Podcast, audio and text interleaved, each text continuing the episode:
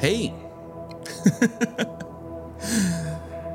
Hola, bienvenidos a Armadillo. De nuevo, es el episodio 114 y hoy vamos a estar hablando acerca de lujuria. es mi, título increíblemente creativo, lujuria. pues ah, ya, ah, estamos en esta pequeña serie. Ah, la semana pasada hablamos acerca de tentación Hoy estamos hablando de lujuria y el próximo episodio vamos a hablar acerca de tirar tu vida a la basura, básicamente.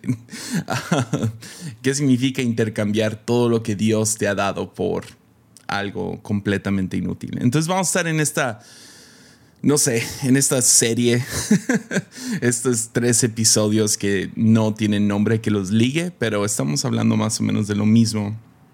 Y sí, muy chido. La próxima semana Ah, vamos a... Es un episodio en vivo. Se grabó hace poco y ah, van a estar los, algunos de la comunidad de Patreon. Y ya, va a estar súper bien. Pero hoy estamos hablando de lujuria. Entonces, casi siempre que se habla de lujuria, se habla con una connotación sexual. Pero hoy quiero profundizarlo un poco más porque sí, hablamos de lujuria, pero a veces es sexual, no siempre. Ah, tiene que ver con otras cosas. Entonces quiero profundizar hoy acerca de cómo la lujuria pues, se mete a nuestra cartera. Ah, incluye poder, intimidad, ah, nuestros antojos, deseos, sentidos, esas cosas que provocan tu instinto, no sé, primitivo. Todo sale ahí. Y esas cosas que cuando estás expuesto a esa cosa, ¿no? te sientes que, no sé, sientes en esencia que terminas perdiendo el control. Ya.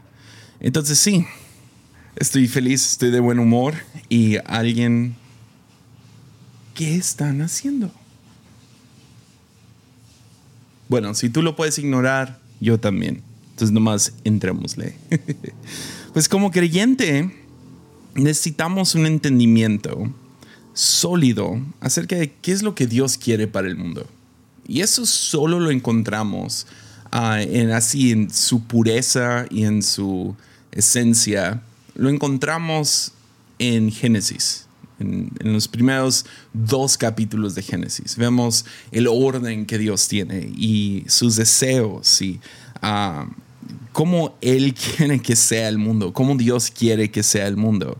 Y así tú y yo nos podemos unir junto con Jesús en su resurrección a reclamar el mundo, a que funcione como Dios siempre deseó que funcionara, que nosotros vivamos nuestras vidas como Dios quería que las vivamos. Esto no significa nomás nos imponemos un montón de reglas y seguimos ciertos rituales. No, no, no, no. Ah, no encontramos nada de eso en Génesis. Ah, más bien es, es una... Re... Estamos reclamando el mundo. Estamos reclamando nuestras vidas, ah, que han sido entregadas a pecado sistemático y pecados personales Ah, y pecado, hablamos hace dos semanas con el pastor Andrés Speaker acerca de cómo es fallarle en la marca, ¿no? Esa es como la idea. Entonces, ¿qué sucede? pues rápido en el libro de Génesis, ah, ah, que si lo estás buscando en tu Biblia está más o menos al principio. Mala broma. Pero al, al, principio de la Biblia tenemos Génesis 1, Génesis 2, y luego en el tercer capítulo es cuando las cosas se van, uh, se distorsionan. Y es, eh, si no tienes nada de experiencia con esto de la Biblia y todo eso, no te preocupes. seguro has escuchado esta historia. Es la historia de, de, Adán y Eva. Ya han vivido en el jardín de Edén. La Biblia nos, no nos dice por cuánto tiempo, pero aparentemente llevan, llevan un buen rato. Y en el tercer capítulo es cuando llega esta serpiente, ¿no?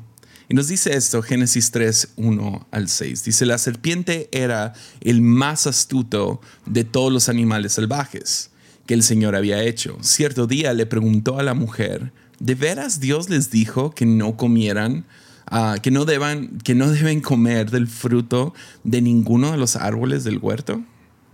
Claro que podemos comer del fruto de los árboles del huerto, contestó la mujer. Es solo del fruto del árbol que está en medio del huerto del que no se permite comer. Dios dijo, no deben comerlo, ni siquiera tocarlo, si lo hacen morirán. No morirán, respondió la serpiente a la mujer. Dios sabe que ah, en cuanto coman del fruto, se les abrirán los ojos y serán como Dios, con el conocimiento del bien y del mal. La mujer quedó convencida, vio que el árbol era hermoso y su fruto parecía delicioso. Y quiso sabiduría que la sabiduría que le daría. Así que tomó del fruto, lo comió, después le dio un poco a su esposo, ah, que estaba con ella, y también él comió.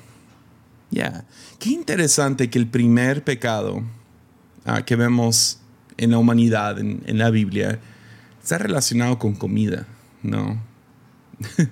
Ah, me siento un poco como me estoy mordiendo la lengua porque yo tengo un poco de peso de más, pero es interesante que esta es la... No es algo sexual, no es algo de poder, no es algo de violencia. se trata de comida. O sea, piénsalo, son los cinco sentidos funcionando al mismo tiempo, ¿no? Ella escucha a la serpiente, luego ve el fruto, ah, seguro, pues lo toma, entonces lo siente, seguro lo huele, porque no lo puedes oler. Digo, no puedes nomás comértelo sin olerlo. Lo huele y lo prueba. Son los cinco sentidos. Terminan tomando el control de Eva y de Adán, porque ahí está a un lado. Odio que le echamos toda la culpa a Eva, pero ahí están los dos y toman de este fruto, escuchan, ven, sienten, huelen y prueban. Y junto con esta fruta, este fruto, existe una promesa y una mentira. Entonces, si escucharon el episodio pasado, ah, ya, ya están conmigo. Ah, toda tentación uh, viene enmascarado como si fuera una buena idea. O es una, en este caso, lo que yo quiero proponer hoy, es una promesa, pero detrás de la promesa hay una mentira.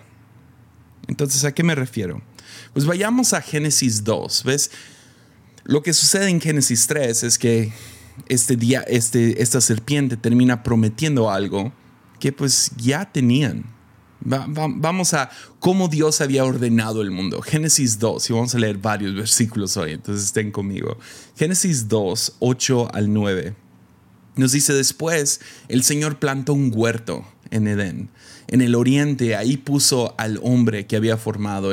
El, Señor, dio, ah, el Señor Dios hizo que crecieran del suelo toda clase de árboles, árboles hermosos que daban frutos deliciosos. Ya. Entonces la primera cosa que vemos es, primeramente, Dios es un Dios de hermosura y belleza. Ya. Y su deseo es que vivamos disfrutando de los regalos hermosos que nos da. O sea, describe árboles hermosos. ¿Tenía que ser los hermosos? No. Pero es un Dios que se deleita en la hermosura. O sea, ves, ves un patrón en Génesis 1 y Génesis 2, que todo lo que Dios crea lo llama bueno. Ah, hizo la luz, lo llama bueno. Creó estos árboles, eran hermosos, eran buenos y daban frutos deliciosos. Servimos a un Dios, un Dios de belleza y hermosura, pero su deseo es que vivamos disfrutando sus regalos. Ahora me estoy adelantando en la plática, pero una de las cosas fuertes que suceden es que cuando terminamos probando este fruto prohibido, ah, cuando terminamos entrándole a alguna adicción, algún, alguna lujuria, terminamos desechando todo como si todo fuera malo, ¿no? Todo en esa categoría es malo. Ah, la regamos con dinero, todo el dinero es malo. La regamos sexualmente, todo el sexo es malo. La regamos en algunas otras cosas y terminamos diciendo todo es malo. Pero queda muy claro que estos árboles no eran, no eran malos, no eran feos, eran hermosos y daban frutos deliciosos. Está en su lugar. Adelantémonos poquito al versículo 15 y dice que el Señor puso al hombre en el jardín de Edén para que se ocupara de él y lo custodiara. Ya. Dios pone a estos humanos dentro de este hermoso jardín para que lo disfrutaran, pero que también lo trabajaran, que lo custodiaran, que manejaran estos frutos, que, lo cuidaran. En, esencia, Adán es llamado a ser un jardinero de este hermoso jardín que Dios plantó. Adelantémonos un poquito más. El versículo 19 dice, entonces el Señor formó de la tierra todos los animales salvajes y todas las aves del cielo, los puso frente al hombre para, para ver cómo los llamaría. Y el hombre escogió un nombre para cada uno de ellos. Ya, los llama a nombrarlos. le da un trabajo. Cuida el jardín y nombra a todos estos animales. O sea, era un trabajo arduo, un, un, trabajo largo. ¿Y por qué los nombra? ¿No? O sea, ¿por qué no nomás se podían no sé, nomás existir, pues nombrarlos, ponerles nombre, pues te conecta con ellos. Entonces Dios, los, Dios está llamando al hombre, nombra a los animales, conéctate con estas otras entidades que te he dado. Ya. Versículo 20 dice, puso, puso nombre a todos los animales domésticos y a todas las aves del cielo y a todos los animales salvajes, pero aún no había una ayuda ideal para él. Entonces el Señor hizo que el hombre cayera en un profundo sueño. Mientras el hombre dormía, el Señor Dios le sacó de sus costillas y ah, sacó una de sus costillas y cerró la abertura. Entonces el Señor hizo de la costilla a una mujer y la presentó al hombre. Al fin, exclamó el hombre, esta es hueso de mis huesos, carne de mi carne. Ella será llamada mujer porque fue tomada del hombre. Ya. Entonces lo que vemos aquí, lo que está sucediendo, es que todo en Génesis 2 está en su lugar. Dios crea todo para que esté en el lugar correcto. Deleite tiene su lugar correcto. Trabajo tiene su lugar correcto. Comida, sexo, relación, posesiones, todo está en su lugar correcto. Dios quería que lo disfrutaran, pero siempre y cuando estuviera en su lugar correcto. Entonces, entonces, ¿cuál es la mentira de Génesis 3? O sea, Dios creó todo esto, puso este árbol en medio, dice, no toquen esto. Todo lo demás, no más mantengan este orden. ¿Cuál es la mentira? ¿Cuál es la promesa? ¿Cuál es la tentación que la serpiente le presenta a Eva? Que fue este pecado original, que fue esta caída que, llevó a básicamente lo que vivimos hoy en día. Pues la mentira, la buena idea, la promesa es, hay algo mejor. Si ves todo esto que Dios creó para ti y todas estas cosas increíbles que puedes disfrutar y tienes trabajo, tienes algo en que deleitarte, tienes comida, tienes sexo, tienes relación, tienes posesiones, tienes todo esto, pero hay algo mejor, hay algo más. Lo que, lo que Dios les dio no es suficientemente bueno. A pesar de que Dios había nombrado todo como algo bueno, ella se va con la mentira de que no, no es tan bueno. Falta. Dios está reteniendo algo. Dios no me está dando eso. Y lo que en esencia termina pasando es que la serpiente promete lo que el fruto no puede cumplir. La razón que se siente traicionada. Es la razón que es el engaño más, más grande que, ha existido. Le echamos mucha culpa, pero ¿quién no ha sido engañado? ¿Sí me entiendes? O sea, ¿quién, ¿quién no ha pasado por algo así donde sientes, uh, si nomás hago esto, si nomás tengo esto, si nomás tomo esta decisión, entonces tendré tal cosa? Y falla. Porque la serpiente promete lo que el fruto no puede cumplir. En Eclesiastés, ah, Eclesiastés es un libro hermoso, es básicamente un poema largo ah, de un hombre bastante cínico. y es como que la exploración de, de, sí, del ser humano. Y vemos que en el capítulo 2 hace algo muy interesante. Ah, básicamente el escritor decide, ¿sabes qué? Voy a hacer lo que se me dé la regalada gana. Voy a hacer lo que yo quiera y voy a nomás buscar. Voy a buscar qué me puede dar, qué me puede cumplir con estos deseos que tengo. Entonces vean lo que dice Eclesiastés 2 y si, si vas a tu Biblia va a ser mucho mejor esto porque nomás voy a decir algunas cosas que suceden, no lo voy a leer todo completo, pero en Eclesiastés 2 es impresionante. Vean la exacta. O sea, nomás porque pensamos, ay, todos estos problemas son nuevos. No, mira, hace como, no sé, que tres mil años atrás se escribió este libro y ya luchaban con esto. Vean, vean lo que dice Eclesiastés. Dice, me dije, Vamos, probemos los placeres, busquemos las cosas buenas de la vida. Pero descubrí que eso también carecía de sentido. Entonces, ¿qué buscó? ¿Qué hizo? Dijo, no, pues, uh, versículo 4, ah, busqué encontrar sentido de la vida en edificarme mansiones y plantando hermosos viñedos. Eh, versículo 15, 5, eh, hice jardines y parques. Versículo 6, construí ah, represas para juntar agua. Versículo 7, compré esclavos y esclavas y otros nacieron en mi propiedad. Versículo 8, junté grandes cantidades de oro y de plata. Ah, versículo 10 y 11, dice, todo lo que quise, lo hice mío. No me negué ni un placer hasta descubrí, hasta descubrí que me daba gran satisfacción trabajar mucho, la recompensa de mi, de mi labor.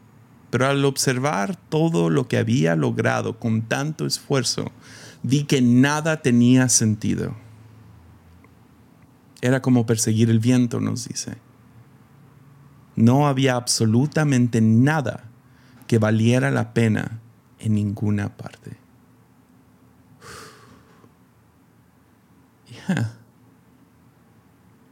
Ya. ¿Te has sentido así? Ah, me siento vacío, lo lleno con eso. No, ah, eso no era. Ah, voy a ir acá. Ah, tampoco era. Ah, sabes que a lo mejor si intento eso, ah, tampoco era.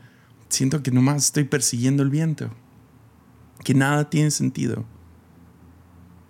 O sea, compré esclavos, contraté cantores estupendos, hombres y mujeres, tuve concubinas hermosas. O sea, este capítulo es impresionante. Todo nos dice todo lo que un hombre puede desear. No había absolutamente nada que valiera la pena en ninguna parte. ¿Por qué? Porque promete lo que no puede cumplir. Lujuria es eso. Promete lo que no puede cumplir. Entonces vayamos a uno de los una de las historias más tristes de toda la Biblia. Es, es, es oscuro, devastador, con un poco de Laura en América. Pero en 2 Samuel vemos como son los hijos del rey Ah, y todos son como medios hermanos, porque el rey tenía varias, varias mujeres. Y son los hijos del rey, del rey David. Y nos cuenta esta historia que yo creo que describe perfectamente lo que hace la lujuria en nuestras vidas. Segunda de Samuel 13, empezando en el versículo 1. Dice, ahora bien, Absalón, hijo de David, tenía una hermana muy hermosa llamada Tamar y Abnón, su medio hermano, se enamoró perdidamente de ella. Abnón se obsesionó tanto con Tamar que se enfermó. Ella era virgen y Abnón pensó que nunca podría poseerla. Y ahora ya empezó raro. Es un hermano enamorado de su media hermana. Se termina enfermando ah, porque él la quiere, pero como es virgen nunca la va a tener. Está raro. Ah, es un poco, no sé, Game of Thrones junto con Laura en América. Les digo, es, una onda rara. Pero vean cómo se pone. Dice, pero Abnón tenía un amigo muy astuto, su primo Jonadab, quien era hijo de Simea, hermano de David, o sea, su primo. Cierto día, Jonadab le dijo a Abnón, ¿cuál es tu problema? ¿Por qué debe el hijo de un rey verse tan abatido día tras día? Entonces Abnón le dijo, estoy enamorado de Tamar, hermana de mi hermano Absalón. O sea, tu, tu hermana, vato. no sé por qué lo, lo tiene que decir así, pero bueno, es tu hermana. Bien, dijo Jonadab, te diré lo que tienes que hacer. Vuelve a la cama y finge que estás enfermo.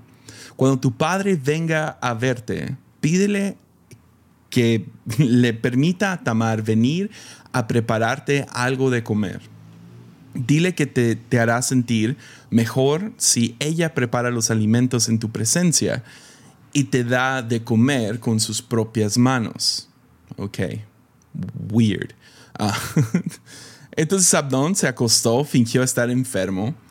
Ah, cuando el rey fue a verlo, Abdón le pidió, por favor, deja que mi hermana Tamar venga a prepararme mi comida favorita. Mientras yo observo, así podré comer de sus manos. Otra vez, qué raro. Entonces David aceptó la propuesta y envió a Tamar a la casa de Abnón para que le preparara algo de comer. Cuando Tamar llegó a la casa de Abnón, fue, fue a donde él estaba acostado para que pudiera verla mientras preparaba la masa. Luego le horneó su comida preferida.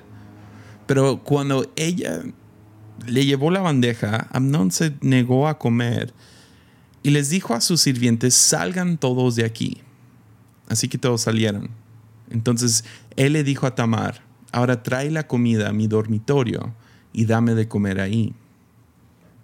Tamar le llevó su comida preferida, pero cuando ella comenzó a darle de comer, la agarró y le insistió, ven, mi amada hermana, acuéstate conmigo. No, hermano mío, imploró ella, no seas insensato. No me, no, no me hagas esto. En Israel no se hace semejante perversidad. ¿A dónde podría ir con mi vergüenza? Y a ti te dirán que eres uno de los necios más grandes de Israel. Por favor, simplemente habla con el rey. Él permitirá casarte conmigo. Pero Amnón no quiso escucharla. Y como era más fuerte que ella, la violó. De pronto, el amor de Abnón se transformó en odio.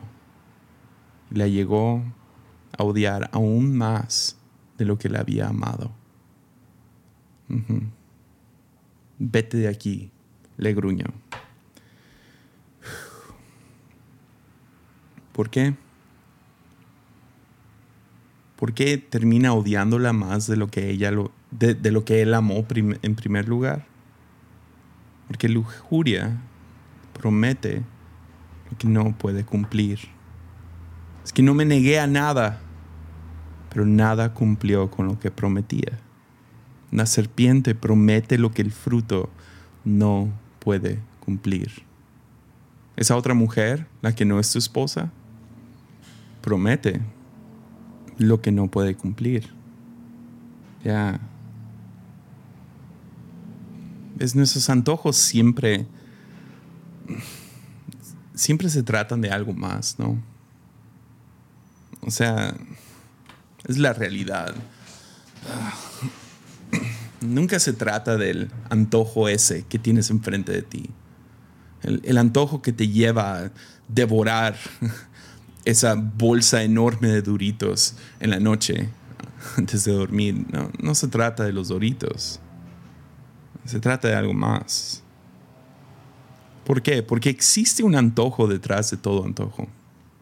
Existe un deseo más grande detrás de cualquier deseo pequeño que tengas.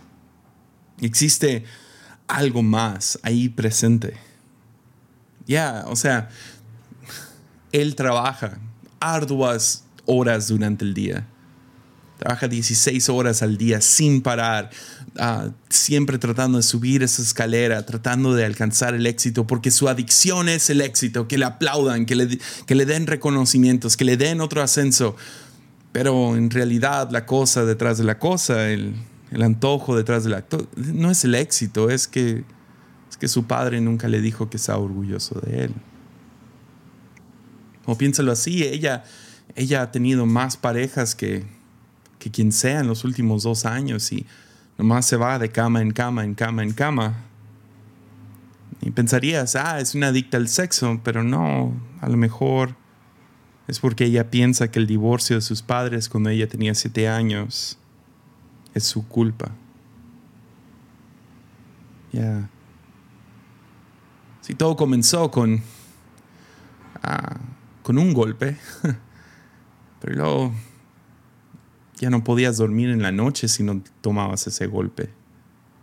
Y piensas, ah, es que se trata de tomar un golpe más, vas a tener un, un toque más. Y uh, no, es una ansiedad muy profunda que no tiene nada que ver con esa marihuana.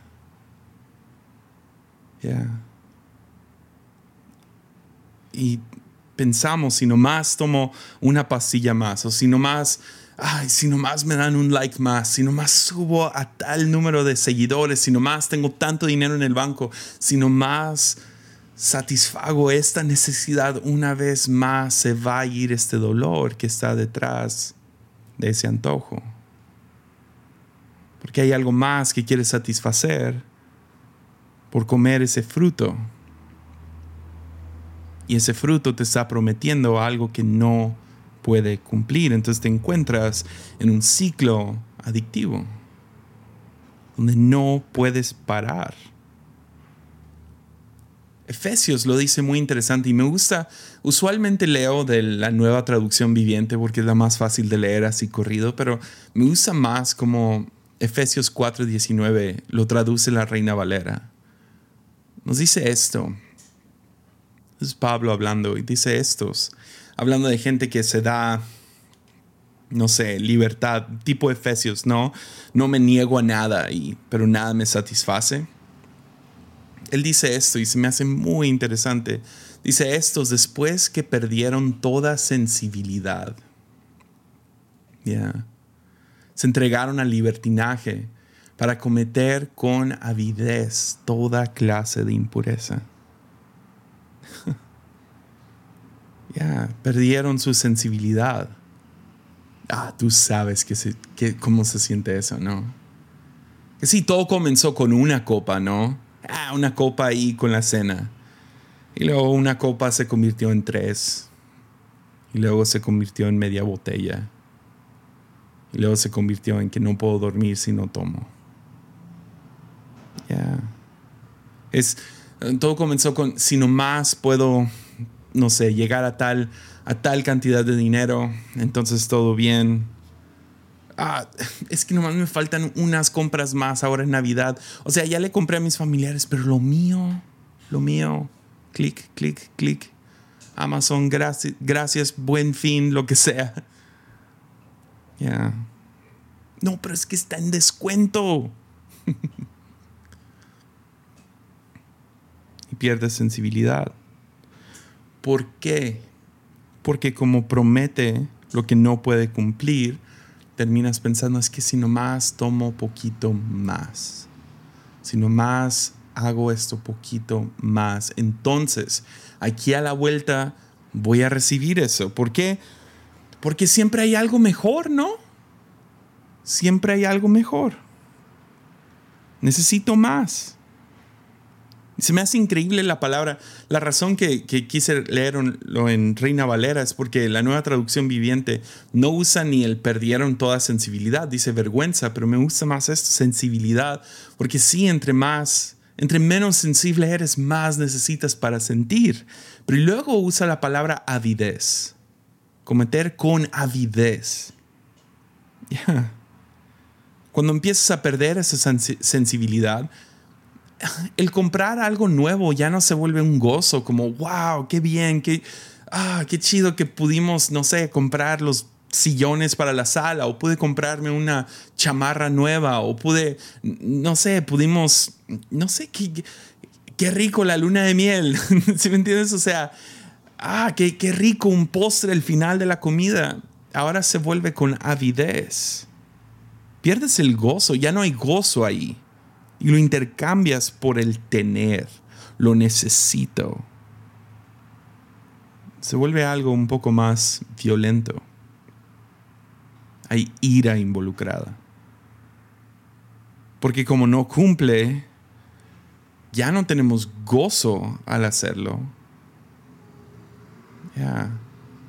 Nos llenamos de ira al hacerlo, de enojo, de violencia. Es la razón que pornografía siempre se vuelve más violento, siempre es más oscuro. Al principio comienza con, ay, sí, saxofón y algo en el canal en la noche y hay una historia involucrada y luego termina haciéndose más y más violento, más oscuro. Ya. Además. Ya.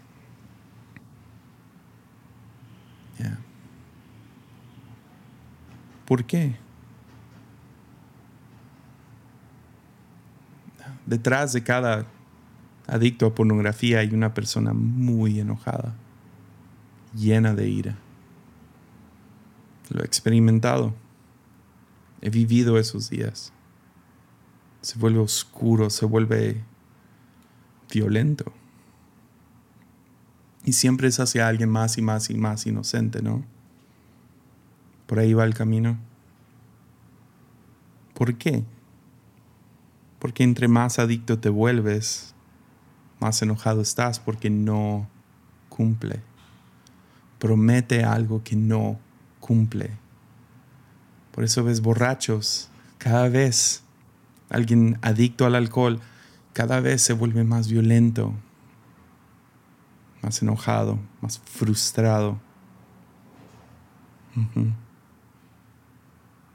Después de, la ira y del enojo, porque le estoy dando todo lo que tengo y no cumple, de la ira te lleva a la depresión.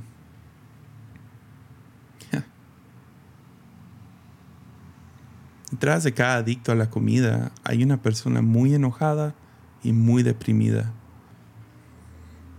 Entonces, ¿qué sucede cuando estás deprimido? Pues buscas ese mismo fruto, ¿no? Para seguir en esa metáfora. Buscas, es que si nomás tengo más, entonces voy a poder sentirme satisfecho. Voy a poder calmar esta ansiedad voy a poder parchar este, esta herida en mi pasado. Ya. Y se vuelve un ciclo. Ya. es casi una broma, ¿no? O sea, yo lo he dicho como chiste muchas veces, pero hay algo muy cierto detrás. Es,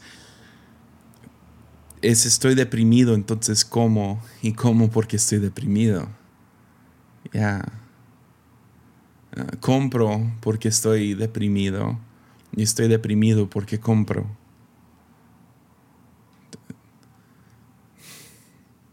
Ya. ¿Cómo llamarías a alguien que vive en ese ciclo vicioso? Creo que la palabra sería maldecido. Maldito. Una persona maldecida. Que no puede salir de ese ciclo. Entonces, ¿cómo sales? Ahora, yo no tengo las intenciones de que este podcast fuera, este episodio fuera uno de, aquí están los siete pasos, pero sí, llegué hacia este punto y dije, no, puedo nomás terminar ahí. La primera cosa sería reconocer la mentira. Que detrás de cada copa hay una mentira. Muchos preguntan que si, si tomar alcohol es pecado. Ah, les voy a decir lo que escuché de Robert Barriger. Ah, bueno, él no dijo que tomar alcohol no era pecado, entonces no me citen ahí. Pero yo lo voy a expandir poquito. Yo lo diría así y luego Robert diría la parte mucho más sabia. Yo diría, tomar alcohol no es pecado, Y Robert Barriger diría, pero el alcohol sí es un mentiroso. Ya. ¿Por qué? Porque la serpiente promete lo que el fruto no puede cumplir. Pornografía promete lo que no puede cumplir. Entonces, ¿qué haces? Pues primeramente reconoces la mentira. ¿Cuál es la mentira? ¿Cuál es la promesa? Hay más. Hay algo más. Hay algo mejor. Dios está reteniendo su bondad. Y la verdad es que no. No es así.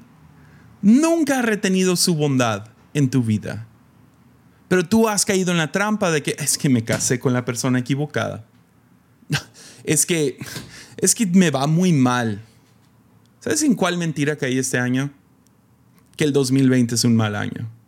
¿Por qué todos entramos a esa mentira? Ya, sí, claro, no ha sido el mejor año, no es como que uh, a todos nos fue bien, todos nuestros planes fueron cancelados. Pero empecé a... Ahí está dentro de eso. Me estoy adelantando otra vez. Pero esa es la verdad. tenemos... Porque ves, la verdad te hace libre, ¿no? Y la verdad es que Dios no ha retenido su bondad. No, nunca lo ha hecho. Siempre, mi, versículo favorito de toda la Biblia se encuentra en Lucas 15, cuando el hermano mayor está enojado porque el el padre del hijo pródigo le dio todo aunque había pecado y se había ido y había malgastado toda su herencia y regresa y lo recibe como su hijo de, nuevo. Entonces ahora el, hijo mayor está enojado. Dice, yo te he servido y nunca me has dado nada, no has matado ni a un cabrito y a él estás, no sé, estás dando lo, lo mejor de lo mejor y a mí nada. Y el padre le contesta, hijo, todo lo que tengo es tuyo ya, todo lo que tengo. La manera que yo lo leo es, todo lo que tengo y todo lo que soy es tuyo. Porque esa es la realidad. Dios había creado, o sea, ¿quién no quisiera ir al Edén? Vivir en el mundo perfecto que creó Dios. Pues está disponible aquí ahora. Lo está. ¿Por qué? Porque Dios no está reteniendo su bondad en tu vida. No es que nos creemos la mentira, la, mentira de que hay algo más, hay algo mejor que esto. Hay algo mejor que mi familia, hay algo mejor que, no sé, mi, vida, mi dinero, mi, vocación, mi, esta temporada, hay algo mejor. Entonces lo buscamos en el fruto.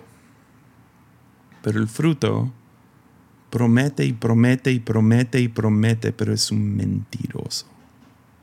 Entonces, primero, tenemos que reconocer la verdad. ¿Y cómo reconoces esa verdad? Pues regreso al episodio pasado. Adoración. Adoración. Adoración y gratitud. Reconocer que no hay nada mejor. No hay nada mejor que Dios y sus regalos. Que nos ha dado libremente ya, ha sido bueno con nosotros. Dios ha sido bueno. Ya. Ya. Entonces a lo mejor el chiste es, no sé, eso me pasó esta semana me encontré confrontado porque he estado diciendo, y tú, ustedes me han escuchado, qué horrible año, qué difícil año. Y sí, es el meme, es, es, todo. Y sentí como que Dios me dijo, espérate, ha sido un mal año. Les digo, en uno de esos momentos de donde, Dios diciéndome, ¿dónde estás? Y aquí estoy. De la nada pude ser agradecido. Y empecé a pensar en todas las cosas buenas que han pasado este año pasado más tiempo con mi familia que, desde que nació mi hijo y a lo mejor desde que me casé con mi esposa. Hemos crecido a conocernos mejor. Se ha profundizado nuestra, nuestras raíces como familia. Desde que empecé a trabajar en la iglesia, no he pasado más tiempo aquí, con mi padre, con el staff si miro atrás, ha sido un año económico difícil, pero ¿sabes qué? no he bajado de peso. o sea, yo todavía estoy recibiendo el pan de cada día. Cosas han avanzado, aunque no fue como me lo esperaba. Porque ves, me he estado yendo todo el año detrás de una promesa falsa. Hay algo más, hay algo más, hay algo más, hay algo más, hay más, hay más, hay más, hay más. Y Dios está diciendo, no, no, no, te di todos estos árboles. Te di toda esta hermosura. Te he sido bueno. Y uno tiene que detenerse por un momento y reconocer que no hay nada mejor. Va en contra de tantas predicaciones, ¿no? Ya. Pero eso es, Dios no ha retenido su bondad. Ha sido bueno. Y el momento en que empezamos a pensar, hay algo mejor, hay algo mejor. Entonces lo empezamos a buscar en frutos que, ya. La otra cosa, y ya aquí depende de cada quien y depende de cada ¿Dónde, ¿Dónde, es que tú has, eh, del fruto de cada quien, digámoslo así, el fruto que tú has, te has creído la mentira? Y te diría, otra manera de salir de esa maldición es ayuno y disciplina. Ahora, yo no creo que ayuno y disciplina funcionan sin adoración y gratitud primero. Creo que ese es el fundamento. Reconocer que Dios ha sido bueno. Pero después de eso, hay algunas cosas que, eh, puedes ir 30 días sin ese ingrediente, sin esa comida específica. 30 días sin comida, esa es otra cosa, pero esa cosa, eso. ¿Podrías darle 30 días? ¿Podrías, ¿podrías borrar esa app por un mes? Hey, ah, ese ascenso que te están ofreciendo y estás peleando por obtener, ¿Lo necesitas? ¿O podrías disciplinarte y decir, sabes qué, si tomo ese ascenso, nunca voy a ver a mi familia, nunca voy a poder estar, no sé, o estar tan preocupado y tan estresado. ¿Por qué tengo que hacer eso? ¿Por, qué tengo que tomar ese empleo? Sí, a lo mejor tendrías más dinero, pero ah, estarías igual de miserable. Es algún tipo de abstinencia, ¿no? A lo mejor no tienes que ver tantas series en la noche. ¿Sabes qué? A lo mejor, a lo mejor no necesitas comprar esa, esa blusa. Pero es que lo tienen en rojo. Ya. Algún tipo de ayuno, disciplina, abstinencia. Dices, 30 días no voy a hacer esto. Durante esta temporada no voy a gastar así no voy a ver tal cosa, no voy a así. Les digo otra vez, esto no funciona, no funciona por sí solo.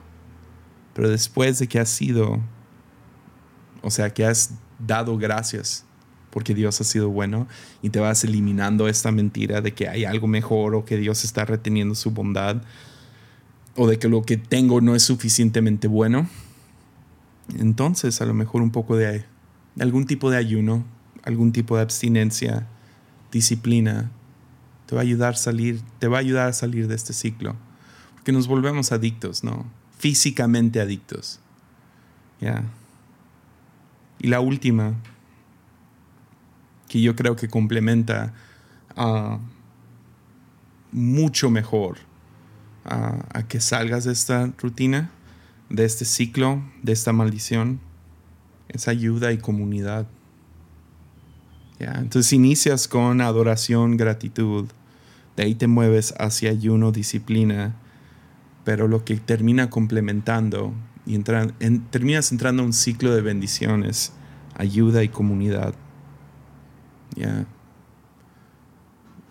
¿Por qué? Porque tú no puedes solo. No es bueno. Entonces busca a alguien. A lo mejor con alguien tienes que sacar ese secreto. Tienes que decirle a alguien. Ya. Rinde cuentas. Rinde cuentas si estás luchando con algo y dices, es que soy adicto. Busca algún tipo de proceso con, con alguna ayuda ya sea profesional o alguien a quien le tienes miedo, rinde cuentas. Y finalmente pide, pide ayuda, pide consejo y más que nada pide oración.